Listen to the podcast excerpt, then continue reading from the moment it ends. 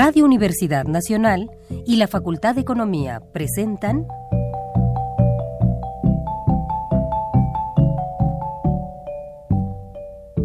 Los bienes terrenales.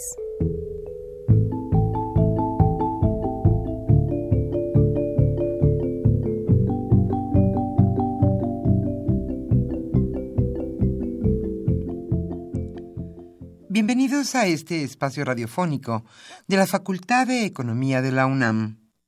Como cada semana, estamos aquí con ustedes para reflexionar sobre un tema interesante relacionado con la economía, la política, la cultura y las cuestiones sociales.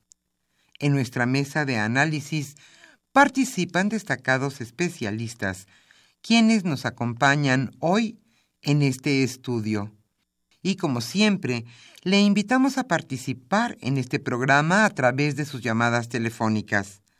Para nosotros es un gusto saber que usted desde su casa, desde su oficina o en el lugar donde se encuentre, se interesa en el tema que tratamos.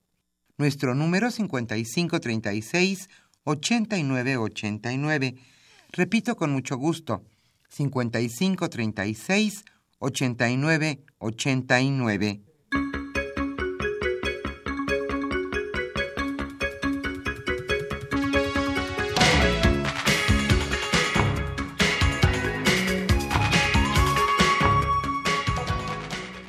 En este viernes frío aquí en la capital de la República, estamos nuevamente con ustedes con mucho gusto para llevarles a ustedes en donde se encuentren este es su programa Los bienes terrenales.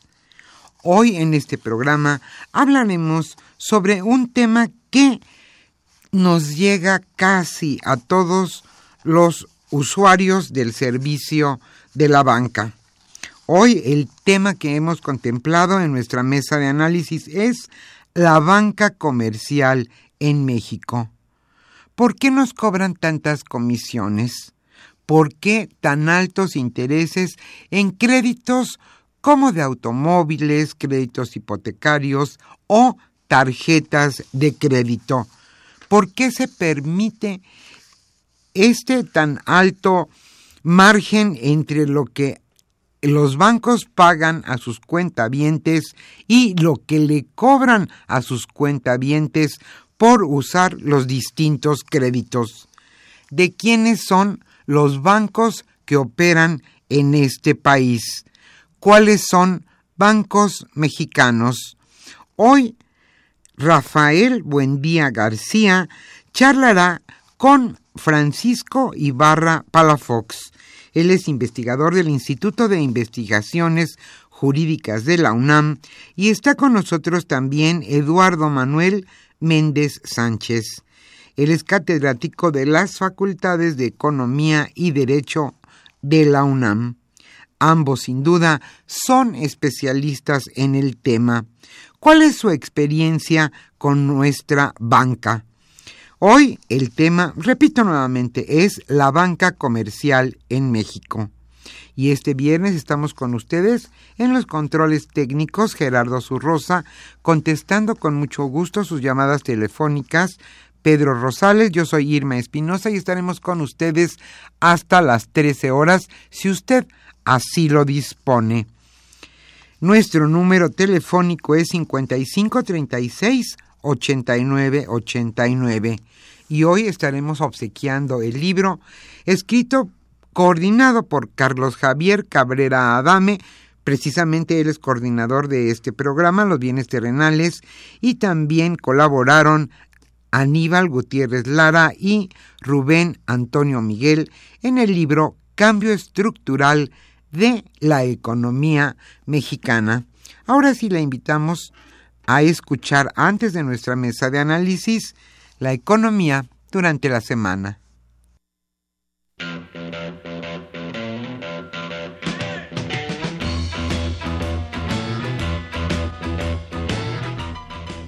La economía durante la semana.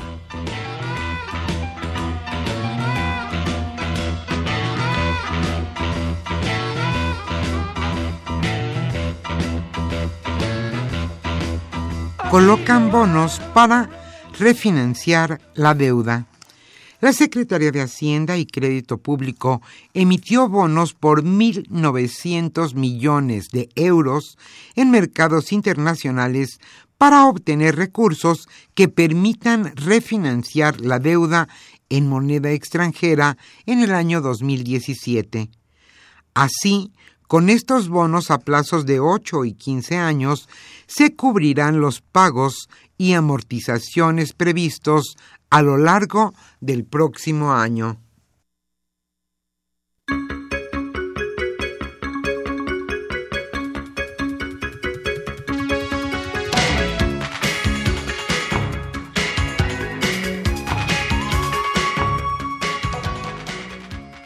Usted cuidado en los correos electrónicos que le informan que va usted a salir del buro de crédito.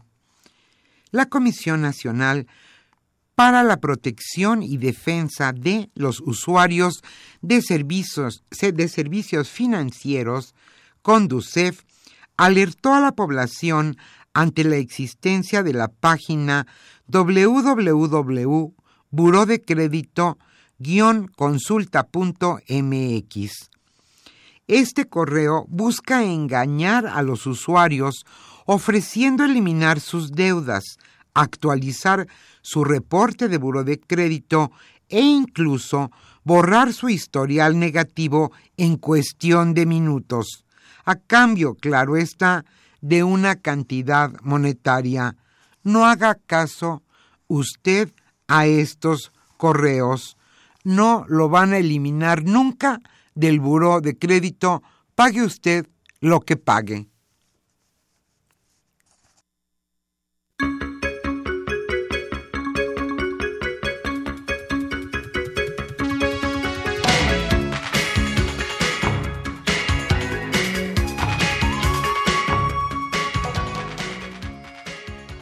Y hoy precisamente que hablaremos sobre la banca comercial, queremos señalarle que Bancomer alcanzó un monto histórico de 30.178 millones de pesos en lo que va del año. Bancomer en promedio ganó 10 mil millones de pesos de manera trimestral, tendencia que prevén se mantenga en lo que resta del año. La filial de México contribuye con 41% en las utilidades del grupo español. Esto lo señaló Eduardo Osuna, director general del grupo financiero BBVA Bancomer. Y este monto, como decíamos, significó 41% a las utilidades del grupo español convirtiéndose México en la filial que más aporta a BBVA Bancomer.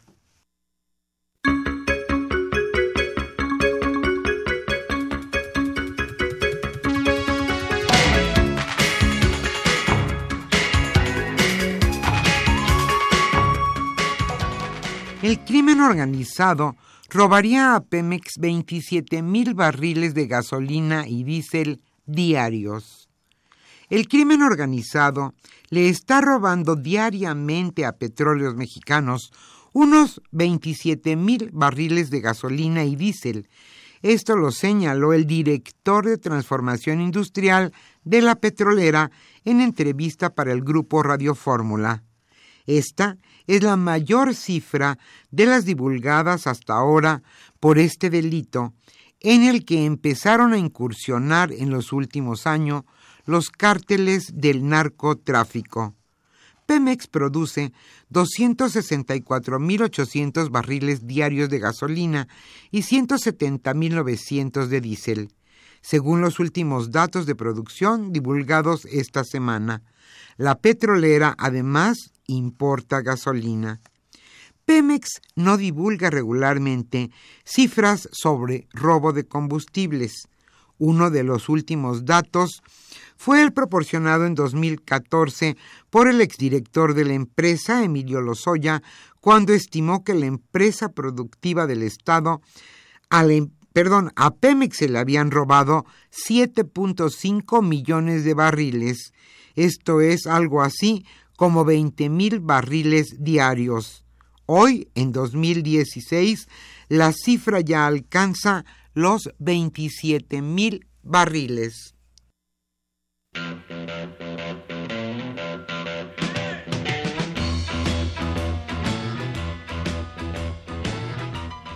Por la Facultad de Economía.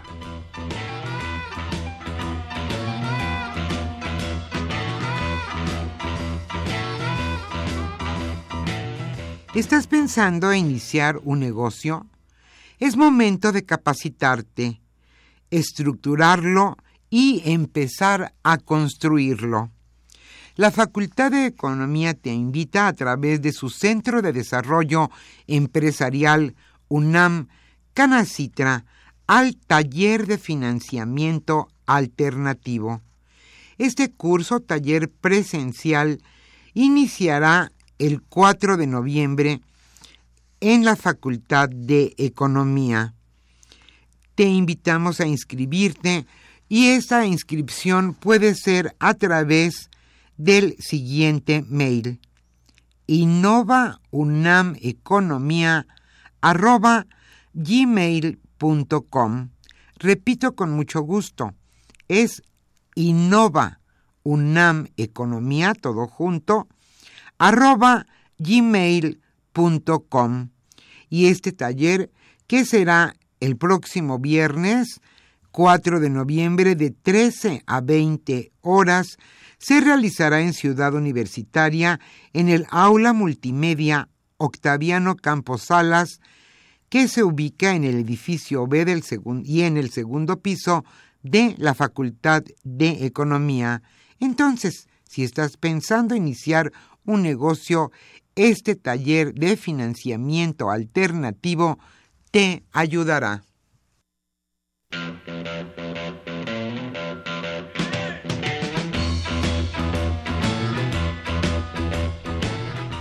El tema de hoy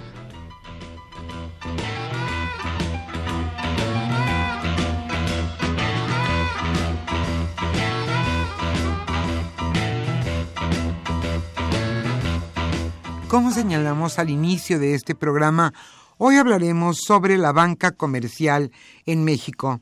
¿Cuál es su experiencia? ¿Por qué cobran tanto de interés? ¿Por qué dan tan poco a los ahorradores? ¿En manos de quién está la banca comercial? De los bancos que existen, ¿cuáles son los mexicanos?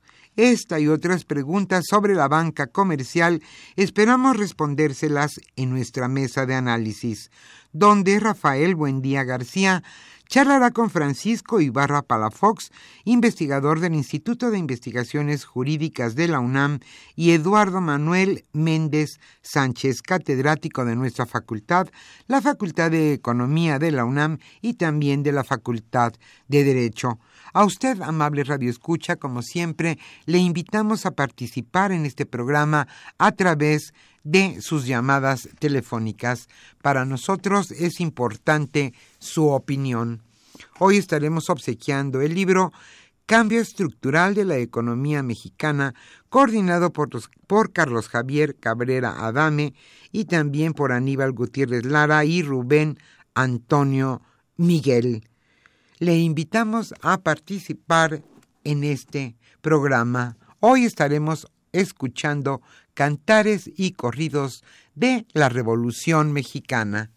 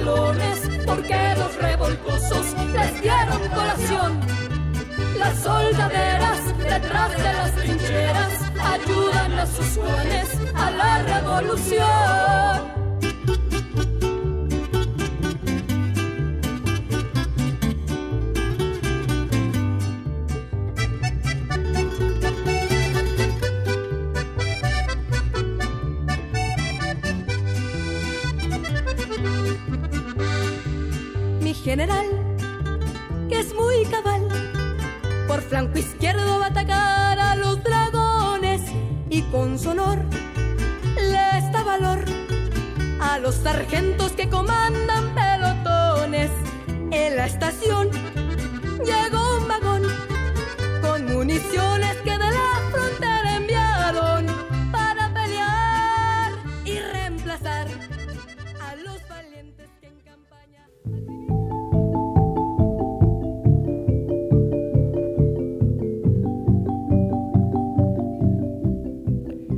Usted escucha los bienes terrenales.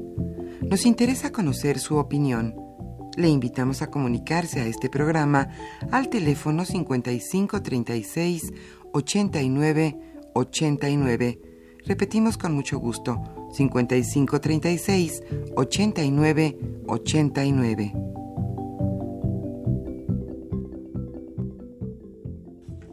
Muy buenas tardes, queridos radioescuchas. Hoy, 28 de octubre, tengo a un par de invitados que tengo el placer de presentarles.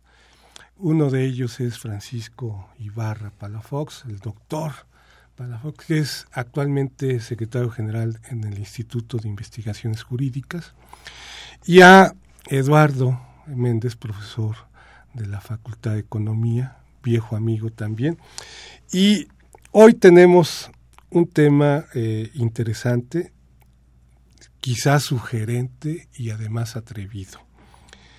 Eh, vamos a hablar sobre el tema del sistema bancario, pero de, de, un tema que tiene que ver hace 22, 24 años con la privatización del sector bancario. Para manera de introducción, vemos que el sistema financiero ha evolucionado. En 1980, tú me corriges, Francisco, eh, era un sistema financiero nacional que se estaba modernizando, que incluso ya había adquirido el papel de banca múltiple. Después, por una serie de circunstancias del modelo económico instrumentado, pues nos cae la crisis de 1982. Es muy interesante ver la memoria del último informe del presidente López Portillo cuando nacionaliza, se transforma el sistema financiero privado a un sistema público y se le llaman sociedades nacionales de crédito. Poco tiempo después, el presidente Miguel de la Madrid emite una serie de certificados de aportación patrimonial, los famosos CAPS, prácticamente vende una tercera parte de este sistema bancario a manos privadas. ¿no? Y en los 90 se inicia el proceso de privatización, regresar los activos bancarios a manos privadas. Nos llega el error del 94 y estos activos financieros eh, bancarios, la mayoría, más del 80%, hoy son propiedad de la banca internacional. Y ustedes, queridos radioescuchas, muchos de ustedes son usuarios de los servicios bancarios. Y entonces aquí tenemos a, a Francisco y platicando con él en semanas pasadas, y dado que él es el autor de un libro que se llama La privatización bancaria en México, una edición del Instituto de Investigaciones Jurídicas de la UNAM y siglo XXI los empezamos a leer y creímos pertinente hablar sobre este tema, ¿no? Y espero que les agrade, queridos radioescuchos. Y para empezar, presentamos a Francisco Ibarra y preguntarle en breve qué pasó con esa privatización. Tú que eres el estudioso, ¿cuál fue el esfuerzo de esta investigación? Porque además, déjenme decirles que a lo largo de esta investigación ah, salieron en los medios algunas veces eh, por Carmen Aristegui y otros medios, ¿no? De que no te querían dar la información, ¿no? Entonces, platícanos un poco para abrir boca y que nuestros queridos radioescuchas sepan un poco de lo que vamos a hablar en este momento. Cómo no, Rafael, muchísimas gracias. El primer impulso para iniciar esta investigación pues fue la experiencia directa que tuve de trabajar en el sector bancario. Cuando terminé eh, mi carrera en Derecho eh, en la universidad, ingresé primero como abogado a Nacional Financiera, perdón, a Banamex y después a Nacional Financiera. Trabajé durante la década de los 90 que fue la década precisamente de la privatización de los bancos y de su endeudamiento y posterior crisis y, quiebra. El final de la década pues presenciaríamos la, quiebra de los bancos y el FOBAPROA. Eh, fue una mala época para los bancos. Debo decir que viví junto con colegas del sector bancario pues una época de crisis y una época de eh, desinstitucionalización de los bancos se perdieron, se descapitalizaron y terminaron vendiéndose a agentes privados extranjeros. Entonces, por mucho tiempo tuve el, interés y la inquietud de hacer, eh, de saber más, de saber yo mismo qué había pasado en las entrañas de un proceso tan complejo como la privatización. Y la oportunidad pues me llegó hasta el 2008-2009 que decidí solicitar Hacienda. Bueno, primero me di una vuelta en las bibliotecas económicas. A ver qué había. A ver qué había. Dije, pues seguramente voy a encontrar los libros blancos de la privatización. Y mi primera sorpresa es que no había libros blancos. Eh, revisé las principales bibliotecas económicas, eh, la que quieras, desde lo, comenzando por las de las universidades, la del Banco de México, la de la Asociación de Bancos. No existían esos libros blancos. Entonces le hice una solicitud a Hacienda pidiéndole los principales documentos de, la privatización. Como abogado bancario no era difícil identificarlos porque el decreto estaba publicado y decía qué podía hacer el órgano privatizador. Entonces hice una lista de esos documentos, se los pedí y Hacienda me dijo que no existían, que porque habían pasado 18 años de su, de su creación. Y bueno, pues esto no era posible, no, lo, no podían, conforme a la ley de archivos, haber destruido estos documentos. Interpuse recurso de revisión ante el INAI, eh, en ese entonces, perdón, en ese entonces IFAI, Instituto de, Federal de Acceso a la Información. El IFAI me da la razón y le dice a Hacienda, no, pues busca los documentos y esa nota sale publicada en la prensa mexicana y también es comentada por Carmen Aristegui yo me di cuenta que había ganado el recurso por la prensa. O sea, antes de la propia notificación personal, la prensa ya, ya sabía. Ya sabía. Y le da 10 días a la Secretaría de Hacienda para que me dé los documentos. Eh, Hacienda me dice eh, que, que, no me lo puede dar en 10 días. Y yo interpreté esto como una negativa de la Secretaría de Hacienda. Eh, y mientras eran peras o manzanas, interpuse el recurso de amparo. Eh, por violación al derecho a la información, que era la única posibilidad jurídica que tenía, y hacia los seis o siete meses después de este recurso, Hacienda me entrega cerca de 12 mil documentos, donde había pues eh, libros blancos, valuaciones, eh, contratos de compraventa, anexos a los contratos de compraventa, etcétera creo que la Secretaría de Hacienda está diciendo la verdad en que no puede dármelo en 10 en diez días porque sí se puso a buscarlos y requirió de muchísimo más tiempo. Y fue un archivo muy valioso que junto con la investigación hemerográfica, que quiero decirte que fue valiosísima, eh, recuperé cientos de fichas, revisé todos los periódicos de la época e y entrevisté a algunos banqueros. Todo esto me permitió reconstruir los principales aspectos. Eh, no digamos la información jurídica y bursátil, que era de fácil acceso, porque estaba en el diario oficial, la información jurídica, y la bursátil, la Bolsa Mexicana de Valores, en sus anuarios, los tiene muy claros. Entonces se encontraba los principales, la principal información financiera de los bancos en esos anuarios. El resto sí, pues, fue un reto y todo esto me permitió ir construyendo un libro que me llevó algunos años, pero que creo que valía la pena por el problema y por la importancia de conocer los orígenes de este sistema bancario. Como dije en el libro, hay una generación de mexicanos que nació en ese, en ese periodo que no conoce qué sucedió con esto. Muy bien. Eduardo, tú que eh, cuando te invité te pusiste a leer, ¿no? ¿Cuál es el sabor de boca que te da el contenido del libro de Francisco? Bueno, antes que nada, eh, me parece que tengo que decir que para mí es un placer estar aquí, es estar tener la oportunidad de, platicar con, con, Francisco, con el doctor Ibarra Palafox, dado que también fue mi profesor en, en, algunos de mis estudios, y la verdad es que para mí es un placer eh, tener esta, esta oportunidad. Y sin duda también es un placer en el, en el sentido de que, de que el libro te va llevando de la mano para conocer un proceso fundamental de lo que es la vida política y económica de nuestro país. Uno de los procesos que sin duda en los últimos 30 años marcaron o han marcado a una generación y a las posteriores. Un libro perfectamente que a mí me da la impresión que es perfectamente documentado, perfectamente redactado y que sin duda me, me, me aporta mucho para un tema que en lo personal siempre he considerado valioso. Creo sin duda que también las, las, privatizaciones o los procesos de privatización en nuestro país, más allá de que uno pueda estar a favor o en contra de, un proceso de privatización, eh, en, nuestro país han sido una muestra de procesos en, en, su, en su conjunto mal realizados, en muchas ocasiones por malas razones y también por malos procedimientos, ¿no?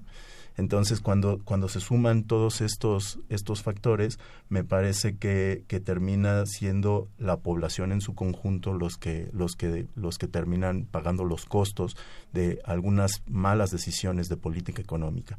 Entonces, en términos generales, a mí me parece, el libro lo disfruté mucho, ¿no? Y me parece que sin duda se, se tendrá que convertir en una lectura obligatoria en las aulas de las facultades que estén analizando los, los eh, los procesos de la economía mexicana, no solo en las aulas también de las, de las licenciaturas en Derecho, que pues simplemente en el marco de un contexto para explicar nuestra realidad. ¿no? A mí, eh, yo la verdad es que disfruté mucho y me siento muy honrado de, de poderlo comentar. Gracias. Muchas gracias, Eduardo. También magnífico estudiante y nos encontramos hoy justo en la entrevista. Este, fue magnífico. No, y bueno, el propósito era también eh, déjenme decirles, mis queridos radioescuchas, que eh, tanto Francisco como Eduardo son jóvenes eh, académicos, ¿no? Uno ya tiene el doctorado, otro está por obtener, y uno que es de la vieja guardia, bueno, pues este, empieza uno a ver que los jóvenes académicos de la UNAM empiezan a mostrar su talante y quise invitar también a Eduardo para que eh, como joven, él no vivió esto de viva voz, eh, ahorita ya nos está explicando Francisco que lo vivió desde un enfoque, él siendo trabajador, funcionario en el sector financiero. Y aquí va otra pregunta, Francisco. ¿Cuáles fueron los hallazgos, o si pudiéramos resumirlos o enumerarlos, del proceso de privatización bancaria que se llevó a partir del 1991? Cuando uno lee la primera parte, ¿no? Haces una disertación entre privatización, desregulación, y nos dices que la privatización como que estaba oculta, ¿no? Dentro de la política del gobierno del presidente Carlos Salinas. Y bueno, se dio la privatización. ¿Cuáles fueron los hallazgos que tú encontraste? ¿no? Siguiendo esta línea de de Eduardo que dice, bueno, para bien o para mal, eso fue lo que se dio, tiene sus consecuencias y bueno, sobre ese contexto me gustaría que lo platicaras, ¿no? Cómo no, cómo no, Rafael. Eh, los hallazgos son diversos y, y, difíciles también de resumir, pero trataré de hacer un, ejercicio. Primero, eh, efectivamente, ver a la privatización, eh, no solamente como, una, como un fenómeno de carácter administrativo, de política y económico, sino también verla como un fenómeno eh, político en la más amplia dimensión. La privatización de los bancos el, funcionó para que el reciente gobierno del presidente eh, Carlos Salinas legitimara su ascenso a, la presidencia de la República. Fue un pacto, por ejemplo, eso es uno de los temas bien interesantes del primer capítulo. Fue, fue el primer pacto importante de este bipartidismo de facto que tenemos en México hasta el momento entre el Partido Revolucionario Institucional y Acción Nacional para, este, por un lado, implementar la agenda política de Acción Nacional, donde está incluida la privatización de los bancos y permitir el acceso de un del PRI a través de Carlos Salinas. Un proceso tremendamente politizado desde el principio. Entonces vemos aquí a los actores eh, eh, del libro, no solamente como, como actores económicos. El libro tiene, tiene cifras, tiene datos, tiene estadística, eh, tiene todos estos elementos que son importantes, pero también tiene el aspecto político de, quienes intervinieron en la privatización. Entonces tenemos este primero, fundamental para que la elección de 88, una elección cuestionadísima y con una sombra de fraude enorme, se legitimara, o la legitiman los grupos empresariales, la legitima Acción Nacional, y Carlos Salinas pues ofrece la privatización. Segundo, de manera muy general, desde luego, Rafael, es una privatización realizada muy rápida. Mientras Francia, por ejemplo, la hizo en 16 años, 16 años. 16 años, sí, y con la colaboración de diferentes gobiernos. Eh, y un sistema presidencial que permitía la colaboración entre el Ejecutivo y, la Asamblea Nacional, que es el órgano legislativo francés. En México la privatización fue ejecutada por el presidente de la República este, eh, como único eh, eje alrededor del cual se, se, realizó. Entonces no hubo un equilibrio ni contrapesos en esto. Sí vemos aquí también cómo el sistema presidencial, en su parte económica, en esta parte de la privatización, tiene una gran responsabilidad y cómo esto eh, eh, puede generar grandes perjuicios si no hay una planificación una ejecución y una evaluación de las privatizaciones. Ciertamente la privatización bancaria en México careció de estos elementos desde luego un sistema presidencial este, per se no es, un, no es un sistema político negativo, tiene sus propias ventajas y sus sistemas de control, pero en el presidencialismo que teníamos a finales de los 80 y principios de los 90 no había estos mecanismos de control. Entonces tenemos un presidente que ejecuta la privatización a través de un comité de desincorporación bancaria que no tenía facultades legales suficientes y aún así ejecuta la privatización sin estos controles. Terminamos pues eh, después eh, de, la venta pues con un sector desregulado. No solamente durante la etapa de la estatización, en los años previos a la privatización, la, la regulación bancaria se empobreció en México porque como tú bien me decías hace un momento, los bancos y la Comisión Nacional Bancaria comenzaron a ser primos y se consideraban familia y la supervisión se empobreció. Pero después de la privatización, la supervisión prácticamente desaparece. Como Eduardo decía, pasa a ser una política la de regulación de los bancos y una de las condiciones también bien interesantes que descubrí es que la venta de los bancos implicó un pacto con los empresarios para que estos derramaran una gran cantidad de crédito sin controles, sin capital y sin la necesidad de capitalizar a los bancos. Y esta derrama crediticia que se hizo durante el gobierno Carlos Salinas no solamente fue dirigida a algunas de las principales familias que después generarían estas familias muy ricas que tenemos en México, sino que además eh, endeudarían y terminarían quebrando los bancos.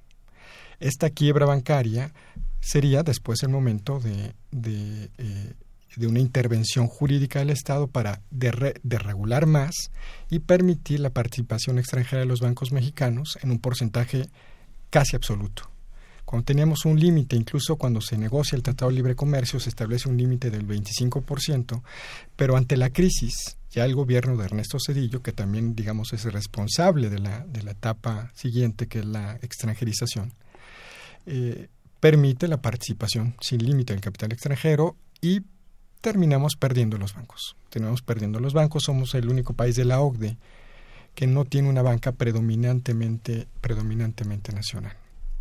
Entonces, en síntesis, es esto. Desde luego hay otros aspectos interesantísimos. Por ejemplo, los órganos que evaluaron a las empresas eh, que determinaron cuánto costaban, que eran organismos y despachos privados. Sí, ahí mencionas que hay dos versiones ¿no? de evaluación. Sí, dan, dan rangos de evaluación eh, exagerados para propiciar que los banqueros compren a precios elevados los, los bancos. Eh, y vemos cómo estos órganos, estos grandes despachos, grandes firmas, este, terminan sujetándose algo al, a los designios del presidente y pierden independencia. Entonces hacen valuaciones y cotizaciones carentes de una base eh, económica. Ah, Eduardo, ¿tú qué verías ahí conforme a la lectura? A, mí, a mí, en esta parte me, me parece fundamental abonar en el sentido de que la privatización eh, y repito un poco, reitero un poco el punto de, mi participación anterior, en el sentido de que la privatización no necesariamente tendría que haber, eh, tendría que tener un aspecto negativo. Eso ya dependerá mucho de las evaluaciones que haga cada, cada sujeto. Sin embargo, me parece que podemos ver en el caso ya concreto de la privatización bancaria que en específico la privatización fue realizada por malas razones y el procedimiento que se realizó también fue muy cuestionable. Las malas razones es, ya podemos entrar en la discusión de si efectivamente el Estado puede funcionar como, como banquero, si, si, si, si es importante que mantenga los activos, cuál puede ser el modelo que puedes tú utilizar para en, caso de que no sea necesariamente público. Eh, no sé, esa, esas podemos encontrar buenas razones para privatizar la banca. Sin embargo, por las razones que se realizaron en, la década de los ochentas, me parece que, que el doctor Ibarra nos da perfectamente cuenta de que las razones fueron malas razones, ¿no? Las razones fueron razones políticas, fueron más razones de, legitimación, de la necesidad de legitimación del, nuevo del nuevo gobierno, este, la necesidad de congraciarse con, con algún parte del sector económico de este país que se habían sentido agraviados 10 años, prácticamente 10 años antes. Entonces, eh, ahí podemos catalogar que es una mala razón. Y, y todavía se hace más grave el escenario en el sentido de que el procedimiento termina también siendo un mal procedimiento porque además de que es un procedimiento express, es un procedimiento que se caracteriza, y creo que también es muy puntual el, el, doctor Ibarra, en el sentido de eh, decirnos la opacidad de, en la que fue realizada dicho, dicho procedimiento. La opacidad para dar razones en la opacidad para evaluar, en las, mismas evaluaciones, en la opacidad para, para cuándo vas a permitir que participe un determinado personaje o un una determinada familia, un determinado sector, eh, y, y, y, también en el sentido de la discrecionalidad de la, de la comisión de, de desincorporación, ¿no? La discrecionalidad en el sentido de que muchas de las decisiones que toma no necesariamente fue, estaban estaban en las, en las bases que se estaban publicando de manera permanente, sino que resolvían, ¿no? Este, resolvían de manera express, de manera discrecional, en, en, un sentido en otro. Y lo único que podemos encontrar atrás, y creo que eso Creo que ese es un punto valioso de la documentación que está ahí, es que siempre está atrás el mandato presidencial para poder decidir a quién le a quién le doy un determinado banco, a quién no le doy un determinado banco, a quién quiero beneficiar, a quién quiero perjudicar. Entonces, me parece que, que, ese es un punto. Y dentro, simplemente rápido para, para terminar este, esta cuestión, un, un punto de la privatización no necesariamente tendría que ir acompañada de desregulación o, eh, o está peleada con la liberalización. Me parece que, que el doctor Ibarra es muy, muy, muy enfático en esto al decirnos de que, pues, bueno, no necesariamente un concepto está peleado con el otro.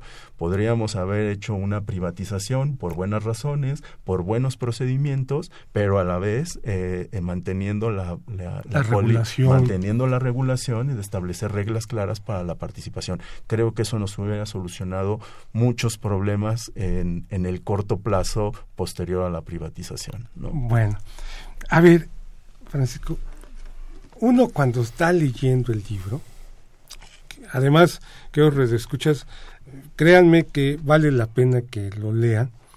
Eh, quiero que comentes el caso de Banamex.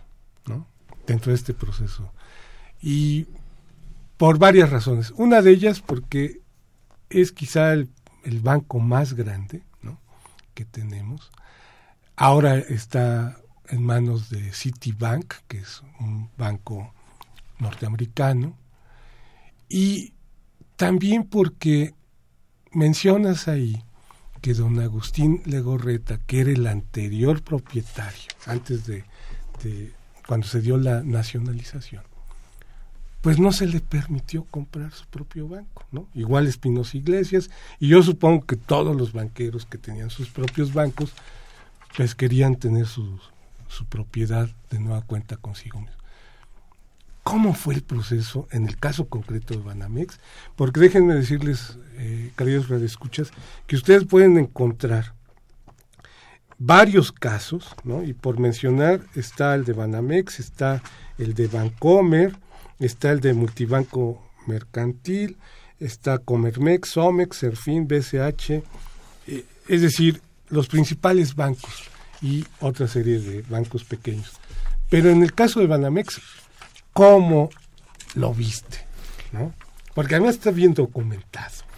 ¿Cómo, no, Rafael? Banamex era efectivamente la joya de la corona de, los bancos, pues en ese entonces, eh, comerciales estatales. Era la joya de la corona, tenía 27% de los activos, Bancomer tendría algo así como el 23-24%, e históricamente era una referencia el propio nombre de Banco Nacional de México, que fue además el primer emisor de billete, eh, hacía de Banamex, no solamente por razones históricas, sino por el tamaño y la importancia de sus capitales, la joya de la corona. Y tenía Banamex eh, eh, un punto importante. Para comenzar, la subasta de Banamex y Bancomer se pone justo a la mitad, es decir, cuando del ya proceso. del proceso. Y justo en ese momento ya que se han vendido cuatro, cuatro, cuatro cinco, como unos cinco bancos pequeños, pequeños y medianos. Junto antes de la venta de Banamex, el gobierno desregula lo que se llamaba el coeficiente de liquidez, es decir, le permite a los bancos ya no tener reservas y da un mensaje a los futuros compradores de estos dos grandes bancos, tanto Banamex como Bancomer, que compren los bancos caros y no tengan problemas porque no van a estar obligados a crear reservas. Algo inédito en cualquier sistema bancario. Los bancos no pueden operar sin reservas porque son un capital para prevenir este, una falta de pago. Ese es el origen de las reservas y en México se llama coeficiente de liquidez. Entonces se, se desregula completamente y entramos a un sector donde los bancos están obligados a tener cero reservas. Justo en ese momento se lanza la venta de estos dos grandes bancos.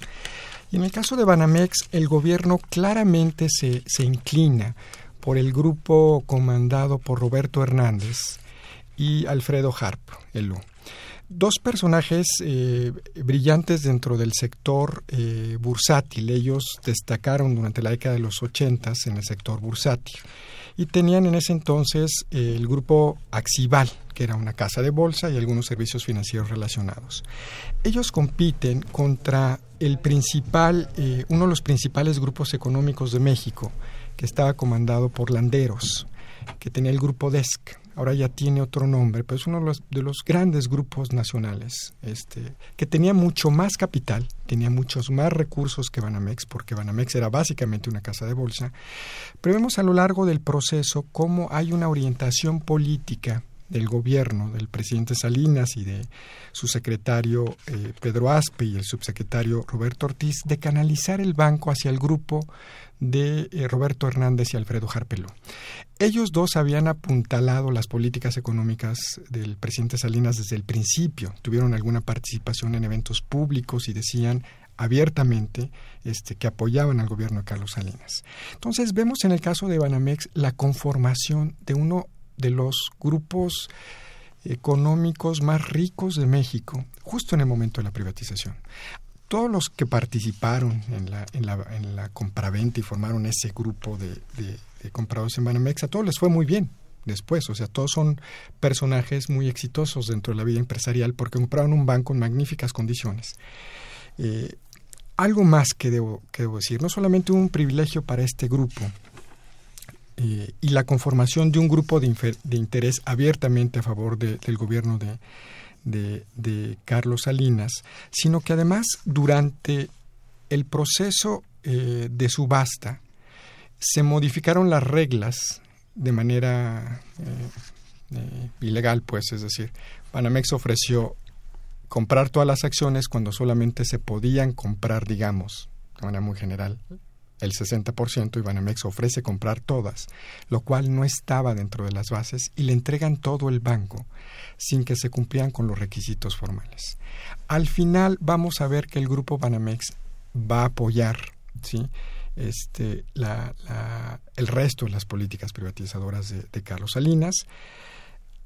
También tenían una cartera que no era tan buena, es importante señalarlo. Panamex tuvo un dato bien interesante. Cuando hacen la revisión, a los bancos no les dejaron ver que estaban comprando. Algo impresionante. Como dice Eduardo, había falta de transparencia.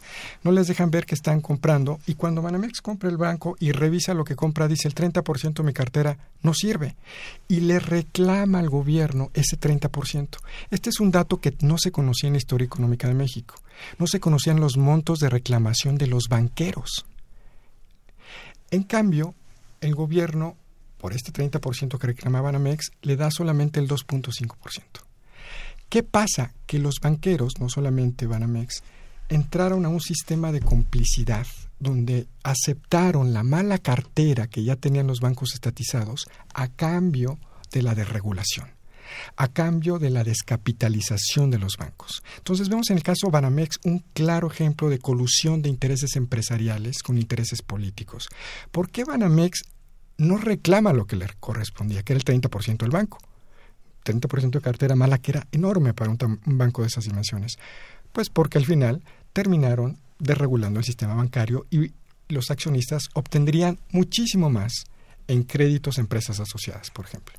Gracias. Vamos a un corte, queridos radioescuchas, y regresamos para darles pie a sus preguntas.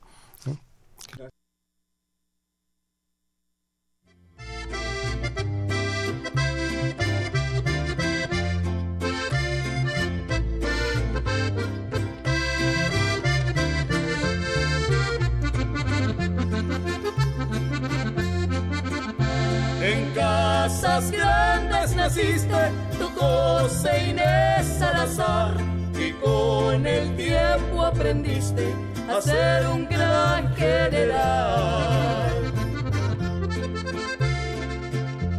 En Chihuahua te paseaste, heredita y etiqueta, te fuiste pa' Sinaloa y ahí volteaste chaqueta.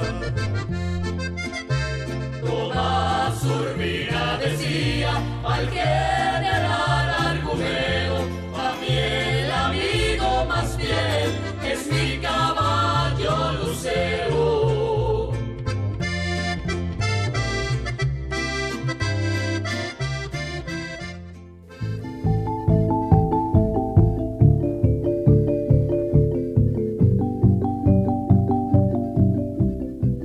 Usted escucha los bienes terrenales. Nos interesa conocer su opinión. Le invitamos a comunicarse a este programa al teléfono 5536 89 89. Repetimos con mucho gusto, 5536 89 89.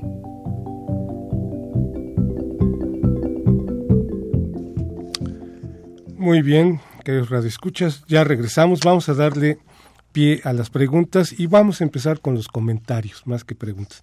El licenciado Emilio Áviles dice, frase de López Portillo, no nos volverán a saquear, cosa que fue una mentira porque él mismo nos saqueó. La desgracia financiera en México seguirá mientras las ganancias sigan saliendo hacia el extranjero. Que se informe cuánto pagan de impuestos los bancos. Jesús Ríos de la Miguel Hidalgo dice, se sugiere que se amplíe el espectro para hablar sobre libros recientes de economía, ambiente, educación y política. Así lo vamos a hacer, eh, Jesús. Emilia Jiménez Teja, de la delegación Álvaro Obregón, felicita al programa que explicas muy bien la privatización de la banca y tus comentarios son pertinentes. Ella es contadora pública. Gracias, Emilia. Adolfo Salinas de Coacalco. Para mí los bancos, Hacienda y casi todos los políticos son vampiros que nos sacan la sangre y nos dejan como un palillo. Bueno, está bien, Alfredo Adolfo. Arturo Báez Hernández de la Benito Juárez felicita a los invitados por sus comentarios tan acertados y al programa por tocar temas cercanos e interesantes. Ahora, vamos con las preguntas. Dice José Guadalupe Medina de Ciudad Nezahualcóyotl. ¿Qué organismo gubernamental no está cumpliendo su objetivo de proteger al usuario bancario al permitir el cobro excesivo de intereses en préstamos eh, actualmente? Y nos felicita. Distintas eh, Jesús Ríos dice de la Miguel Hidalgo. Distintas instancias académicas o de investigación han planteado que en el sistema bancario mexicano se daba una gran cantidad de millones de, dólares derivados de actividades ilícitas. Ante la inoperancia de la Conducep, ¿qué institución sería la responsable de enfrentar esto? Eh, Julio Hernández, también de la ciudad de Nezahualcóyotl, del Estado de México, dice, ¿por qué no hay una regulación en tasas de interés en las tarjetas de crédito y cuál es el tiempo que duran los deudores en el buró de crédito? Bueno, es una pregunta muy concreta. Leopoldo Ruiz de Coyoacán, ¿por qué tienen que ser bancos extranjeros los que operan en México? Y yo creo que ahí podríamos dar una explicación, ¿no? Que ya más o menos la estabas tocando, Francisco. ¿Cuál es un banco mexicano? Eh, y se quiere solidarizar para ir y acudir y depositar ahí mi dinero. Bueno, a ver, Francisco, ¿por qué pues no hay una regulación este, en las tarjetas? Como, como señaló Eduardo, la falta de regulación del sistema bancario se ha, se ha hecho una especie de, política pública y ha permitido que las tarjetas de crédito, por ejemplo, en México, sean eh, tengan tasas de interés estratosféricas. Cuando hacía el libro platiqué con Carlos Avedrop, un eh, banquero sobresaliente. Me dijo que alguna vez estuvo en Alemania y después de la privatización de los bancos y ya siendo los bancos extranjeros como son ahora, y le dijo a un banquero alemán que en, México las tasas de, de, interés de las tarjetas llegaban hasta 100%. Y el banquero alemán le dijo a Carlos Avedrop que ellos nunca hubieran permitido que los bancos le hicieran eso a su población. En México, infortunadamente, tenemos tasas de interés que van del 27% en promedio y, se han constituido en una fuente de extracción de recursos de los hogares mexicanos. Eh, a tal grado que los bancos extranjeros tienen en México a sus principales eh, oficinas eh, en cuanto a exportación de rentas. Por ejemplo, Banco Bilbao Vizcaya, el BBVA, el BBVA eh, de aquí saca el 35% de sus utilidades a nivel mundial. Eh, Santander, que es un banco importantísimo, eh, saca el 12% de sus utilidades a nivel mundial, el mismo porcentaje que obtiene el Reino Unido y más de lo que obtiene en España. City, Citibank, durante la quiebra del 2009, vimos que su salvavidas fue Banamex en, la en, en, México. Entonces, como dice Eduardo, se ha convertido en una especie de política pública eh, perversa. ¿Quiénes deberían regular esto? Pues la Comisión Nacional Bancaria y Banco de México. Ah, fíjate, Jesús González eh, los felicita y dice, ¿qué es lo que tendría que hacer hoy la Comisión Nacional Bancaria y de Valores para que realmente regule los bancos? ¿Qué es lo que se tendría que hacer? Dado que es el órgano regulador, ¿no? Bueno, efectivamente, yo creo que aquí hay una, de nueva cuenta también hay una polémica, porque muchas veces eh, se piensa que regular es necesariamente equivocado. ¿No? Me parece que no sé si tenemos mucha o tenemos poca regulación. Lo que podemos llegar al punto es que tenemos mala regulación, ¿no? En el sentido de que generan los, los incentivos o se están generando los incentivos precisamente para cometer estos este tipo de abusos. Bueno, más o menos por experiencia personal podemos uno uno podría encontrar que la Comisión Nacional Bancaria se la vive revisando todos los, los organismos eh, los, las instituciones financieras se la viven haciendo inspecciones, se la viven sancionando. Sin embargo, parece que no son, no son suficientes ni las sanciones ni las instituciones para poder llevar a cabo una revisión integral de todas de todas las operaciones o de todo de, digamos de una integralidad del sector no es, un sector complejo. Entonces me parece que lo que tendríamos que exigir es una regulación adecuada que genere las revisiones necesarias y que en caso de que hubiera una conducta inadecuada por parte de los bancos, la regulación permitiera sanciones que eliminaran los incentivos para, para cometer algún tipo de abuso. Jesús Cano dice, ¿cuál es el nombre del libro y dónde se puede conseguir? Mira, eh, Jesús, y para todos los radioescuchas, se llama La privatización bancaria en México es una edición del siglo XXI y del Instituto de Investigaciones Jurídicas de la Universidad Nacional. Y el autor es Francisco Ibarra Palafox. Puedes encontrarlo en la librería del Instituto de Investigaciones Jurídicas, también en la librería de la Facultad de Economía, ya ahí ya lo vi, y seguramente por la editorial Siglo XXI debe estar en las librerías tipo Gandhi, tipo este ¿cómo se llama? Eh, sótano. El sótano, etcétera. Y te va a gustar, Jesús, realmente. Dice otra vez el licenciado Avilés, el día de la firma de la compra-venta de Banamex, los micrófonos de Radio UNAM estuvieron presentes. En la fonoteca debe estar la grabación. Ah, pues vamos a verlo. Alejandra Soto Hernández dice, cada sexenio se lleva un banco. Este sexenio es de interacciones del grupo de los Hang Ron, quienes también tienen que en la presidencia en Banorte otro Han Ron. Bueno, muy bien, Alejandra. Y un minuto para cada uno de ustedes. ¿Cómo sintetizarían esta experiencia? Tu experiencia de investigación, tu experiencia de haber escrito este libro y sobre todo porque es importante, queridos radioescuchas, que veamos y escudriñemos y analicemos las decisiones que hemos tenido en el pasado. No para encontrar chivos expiatorios, pero sí para no cometer el mismo error eh, próximamente eh, y en el futuro.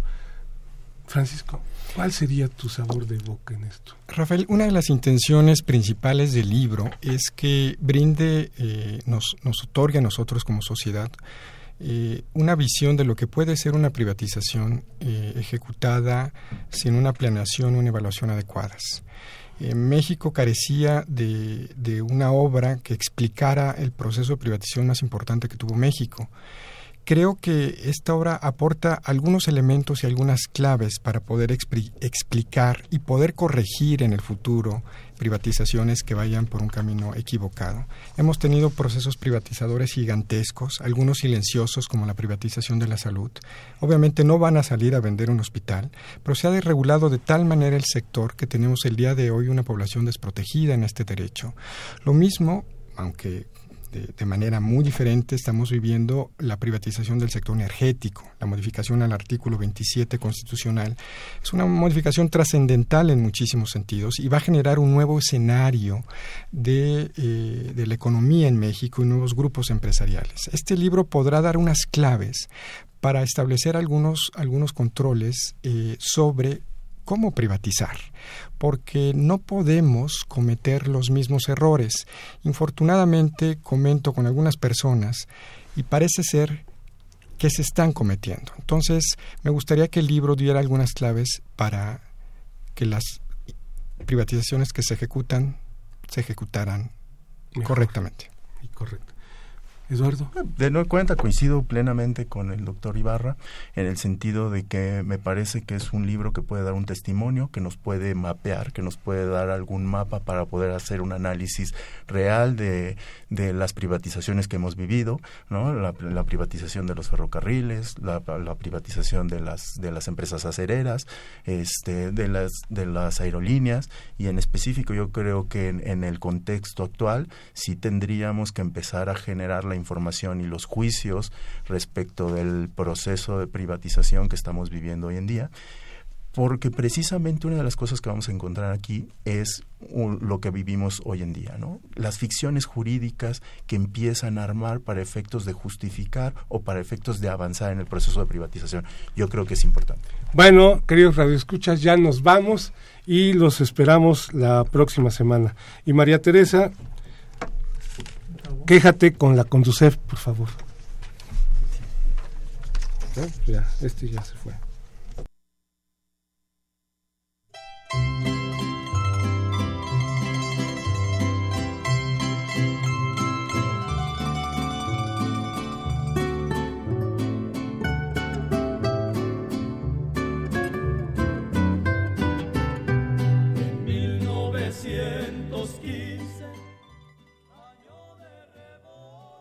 Agradecemos su atención y participación en este programa a través de sus llamadas telefónicas y la invitamos la próxima semana a la misma hora en otro programa más de los bienes terrenales. La coordinación general fue de Carlos Javier Cabrera Adame, la coordinación académica de Aníbal Gutiérrez, Roberto Cabral, Alejandro Pérez Pascual, Rubén Antonio Miguel y Leonardo Lomelí Vanegas. En los controles técnicos, nuestro compañero Humberto Sánchez Castrejón y en la voz y producción su amiga Irma Espinosa, quien se despide de ustedes y le desea un agradable fin de semana.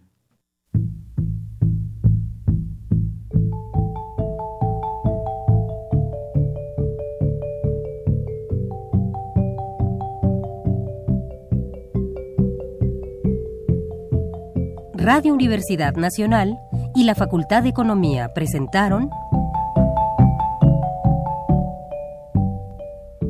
Los bienes terrenales.